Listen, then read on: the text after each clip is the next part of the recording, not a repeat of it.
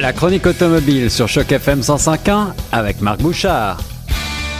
On est de retour dans la chronique automobile avec l'ami Marc Bouchard. La semaine dernière, on n'a pas pu se parler pour cause de festival du film de Toronto, mais il n'y a pas que du cinéma dans la vie. Il y a des automobiles aussi. C'est la raison pour laquelle je, j'ai toujours un très grand plaisir de rejoindre Marc. Tu vas bien, Marc? Ça va très bien, toi, mon cher. Ça va bien. Je sais qu'aujourd'hui, tu vas me faire plaisir parce que tu vas parler d'une marque sportive euh, allemande que j'aime beaucoup. Et en plus, tu vas euh, flatter ma fibre écologique puisqu'il s'agit d'un modèle 100% électrique. Oui, il s'agit en fait de la Porsche Taycan. C'est un modèle qui a été dévoilé il y a deux semaines à peine, même pas, une semaine et demie, à Niagara en grande première mondiale. Bon, je dois tout de suite d'entrée de jeu te parler du dévoilement lui-même parce que je pense que c'est l'événement vaut la mention. Euh, c'est un événement qui avait lieu conjointement à trois endroits différents, à Shanghai, à, euh, en Allemagne et à Niagara. La raison de ça, c'est qu'on voulait mettre en évidence les différentes sources d'énergie renouvelable. Hmm. Alors, à Shanghai, on était dans une ferme d'éoliennes. En Allemagne, on était dans une ferme de panneaux solaires. Et bien entendu, à Niagara, tu auras compris qu'il était question d'hydroélectricité. Eh oui, bien entendu, bien entendu. Sauf qu'au-delà de ça, à chacun de ces endroits-là, on avait construit un édifice spécifique pour l'occasion. Et on parle pas là d'une petite cabane à chien, là. On parle d'un, d'un édifice dans lequel on était capable de loger jusqu'à 250 personnes. Ah oui, le, Porsche ne fait pas les choses à moitié. Alors c'était pour euh, loger euh, la presse ou c'était aussi euh, ouvert à, tout le monde? Non, c'était uniquement pour les journalistes. Il y avait 100, 165 journalistes euh, qui étaient à Niagara, plus bien sûr les officiels de Porsche et tout ça. Euh, donc, on nous a présenté pendant 20 minutes à peu près la voiture, les différentes capacités et tout, dont je vais te parler par la suite. Et quand la voiture est finalement arrivée, le mur du fond de la scène s'est ouvert et devant nous étaient les chutes Niagara. Spectaculaire, Marc. Quelle chance. C'était vraiment, écoutez, sincèrement, c'est l'un des plus beaux événements auxquels j'ai assisté. La voiture est arrivée, elle était blanche, il faisait un soleil de plomb, elle était, le soleil rentrait par la porte qui s'ouvrait devant les chutes.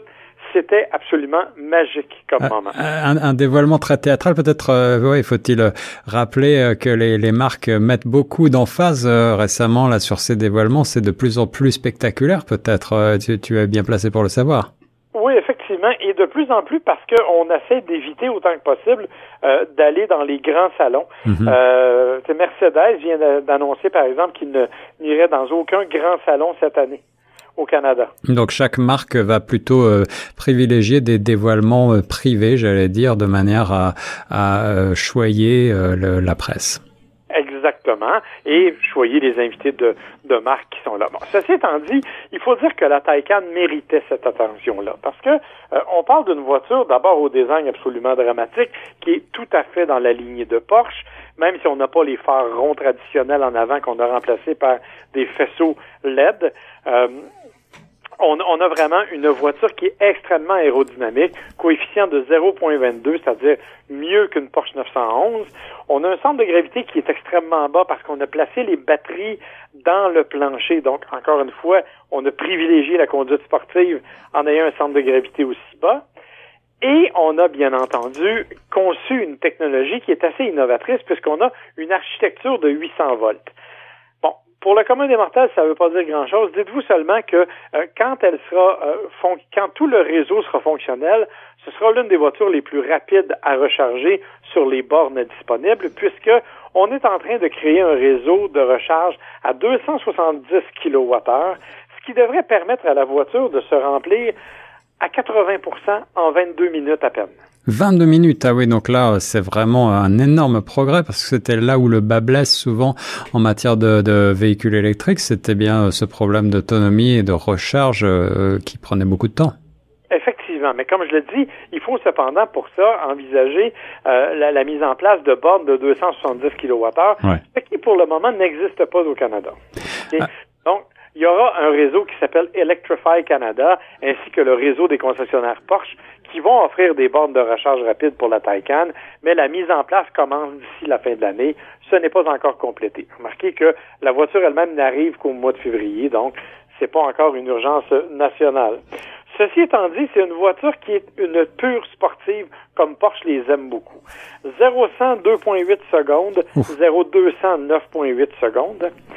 Et euh, la plupart du temps, mais souvent, les voitures de performance ont, sont des voitures qui euh, ont pas de, de ont pas de résistance au niveau électrique. C'est-à-dire qu'une fois qu'on a fait 5 ou 6 accélérations, ben, la batterie est, est, éteinte. Alors que dans ce cas-ci, on l'a déjà fait jusqu'à 26 fois. Eh bien, c'est bourrifant, ces chiffres que tu nous donnes là, c'est encore mieux que la mythique 911 presque. Exactement. C'est presque à cette hauteur-là. Alors, c'est vraiment spectaculaire. Pour avoir eu l'occasion de m'asseoir à l'intérieur comme passager et d'avoir une, euh, quelques tours de piste euh, de façon un peu dynamique, je peux te dire qu'elle a aussi une tenue de route incroyable, un système euh, de traction, de contrôle de traction d'une stabilité incroyable aussi, même sur l'eau. Bref, c'est une auto que l'on a vraiment voulu calqué sur l'âme même de Porsche, qui est toute cette personnalité ultra sportive, et ça, on l'a fait. L'habitacle a été complètement redessiné aussi. C'est tout à fait, euh, tout est numérique à l'intérieur. Mm. Et bien entendu, parce que c'est une Porsche, on a aussi multiplié les options. Et là, tu auras compris que le catalogue d'options de la Taycan est très élaboré. Entre autres, il est possible d'avoir un écran pour le passager. Donc, écran qui réunit à la fois le GPS et tous les systèmes de divertissement. Hein, ça, ça fait partie des options. Mais une autre option qui, elle, est probablement plus intéressante pour la conduite dynamique, c'est la possibilité d'avoir les roues arrière directionnelles. Ah oui, ça c'est intéressant en effet. Euh, Marc, euh, cette Taycan, elle se situe dans un gabarit peut-être euh, similaire à celui du, du, de la berline Panamera ou est-ce que c'est un petit peu plus petit? Elle est en fait à, exactement à mi-chemin entre la Panamera et la 911. D'accord, en quatre Donc, portes. elle se situe entre les deux, mais il y aura une version Taycan Gran Turismo qui va arriver bientôt, ben bientôt, dans quelques mois, tout comme il y aura un Macan, le petit utilitaire sport 100% électrique, qui va aussi être offert. On va vers davantage de véhicules verts sportifs et ça c'est certainement très bien. Combien est-ce que va coûter ce petit bijou, euh, mon cher Marc? Voilà la question qu'il ne fallait pas poser. La version de base, étonnamment, on a gardé l'appellation Turbo et Turbo S, oui. même si ce sont des voitures électriques. Oui, amusant. Alors, la, la, version Turbo, pour le moment, c'est la version de base. Elle vaut 173 900 dollars. Oh là là, oui. Et la version Turbo S, 213 900 dollars. Alors, on est encore bien au-dessus, euh, plusieurs crans au-dessus des, euh, des Tesla, là, je crois. Ben, on, est à 40 000 45 000 en haut des Tesla, du moins euh, en théorie. Parce que si on va chercher une Tesla qui est capable d'à peu près les mêmes performances avec la même durabilité, on n'est pas si loin en termes de prix.